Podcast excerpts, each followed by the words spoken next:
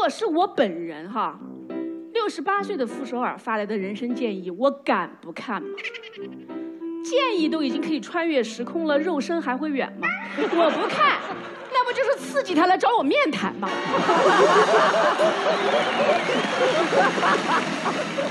哎，你们也知道他的脾气，我是真的很害怕。哪天突然回家打开抽屉，老而弥坚的自己像机器猫一样钻出来说：“老娘醒了半天，为什么不看？” 你以为你是谁呀？你就是一个没活明白的我。这就叫什么？百因必有果，我的报应就是我。我现在的嘴就这么硬，再经过三十年的岁月打磨，那是嘴吗？那是兵器。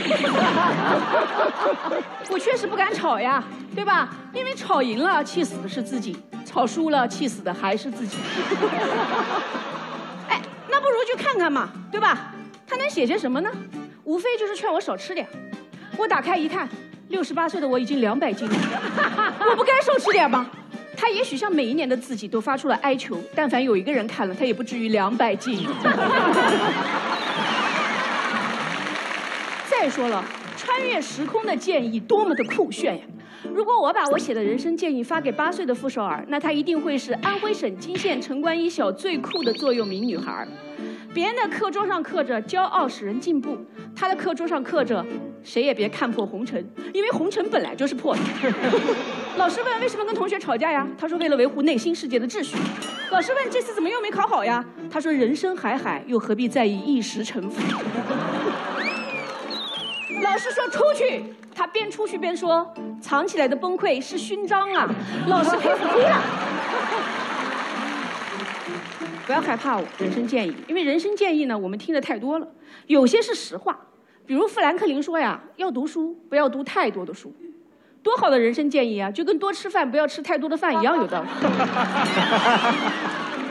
有些是胡话，比如每一个不曾起舞的日子都是对生命的辜负，你要听他的，你得养鸡，因为闻鸡才能起舞。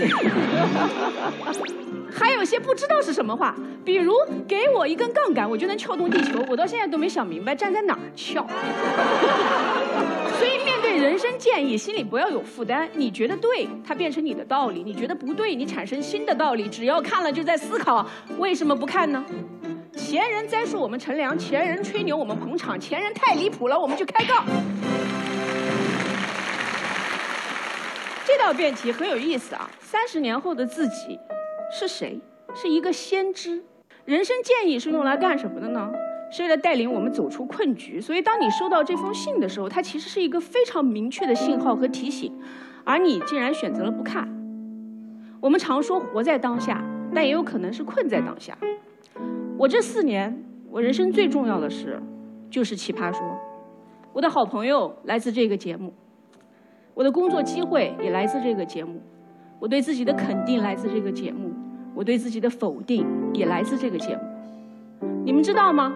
我会为了每一个精彩的五分钟兴奋不已，我也会为了每一个没有说好的五分钟辗转反侧。我感觉我这四年所有的高兴、懊恼、难过、收获，都困在了这短短的五分钟里。我得到了人生最重要的机会，却也陷入了最难解的困局。每个人都一样。你们不参加奇葩说，你们在生活中也有自己的工作和生活，你们也努力着，也困惑着。这每一个小小的困局，就是我们此刻的人生。我们常安慰自己说，眼光要放长远呀。当你看得特别远的时候，你回看这一切，都不算什么。那么三十年后的回看，够不够长远？我在上场前呀，也收到了三十年前的自己发来的人生建议。我打开这份人生建议，上面写着。加油，傅首尔！奇葩说可以没有你，你也可以没有奇葩说。每年在我们奇葩星球，都有很多人收到这份人生建议。我觉得可能是一帮老朋友吧，在在未来一起约着吃火锅，然后呢回忆起了往事，就往不同的时空节点发送了一封相同的人生建议，来解我们彼此的困局。我们没有人会后悔打开它。这份建议对我们非常重要。奇葩说可以没有你，你也可以没有奇葩说。禅宗里边说，人的领悟分为顿悟和见悟，大多数人只能见悟。那我觉得自己发来的人生建议一定要打开，因为那可能是我们一生中唯一一次获得顿悟的机会。我不但要看，我还想给他回信。我想问他：我吹的牛你都实现了吗？我爱的人你善待了吗？我喜欢的朋友你还常常见面吗？我的理想你已经忘了吗？你们知道我常常在外面连续工作，飞一个月回家，突然发现我儿子哇已经长这么高了。其实我很想写信问问未来的自己：你因为为了实现自我价值，为了自己活得精彩而错过的孩子的每一寸身高，你后悔过吗？我也想问他：我拼尽全力才活成现在的你，但是这是你想要的人生吗？我觉得获得未来的一个视角，来反观现在的自己。就是这道辩题的现实意义。我们都知道，不会有三十年后的自己发来人生建议，不会有这个人。这虚构出来的三十年，无非就是强调一种直觉，是自我反省，是无数个还能静下来的时刻，我们内心的声音。人到中年，行程至半，我们放弃了哪些梦，又辜负了多少人？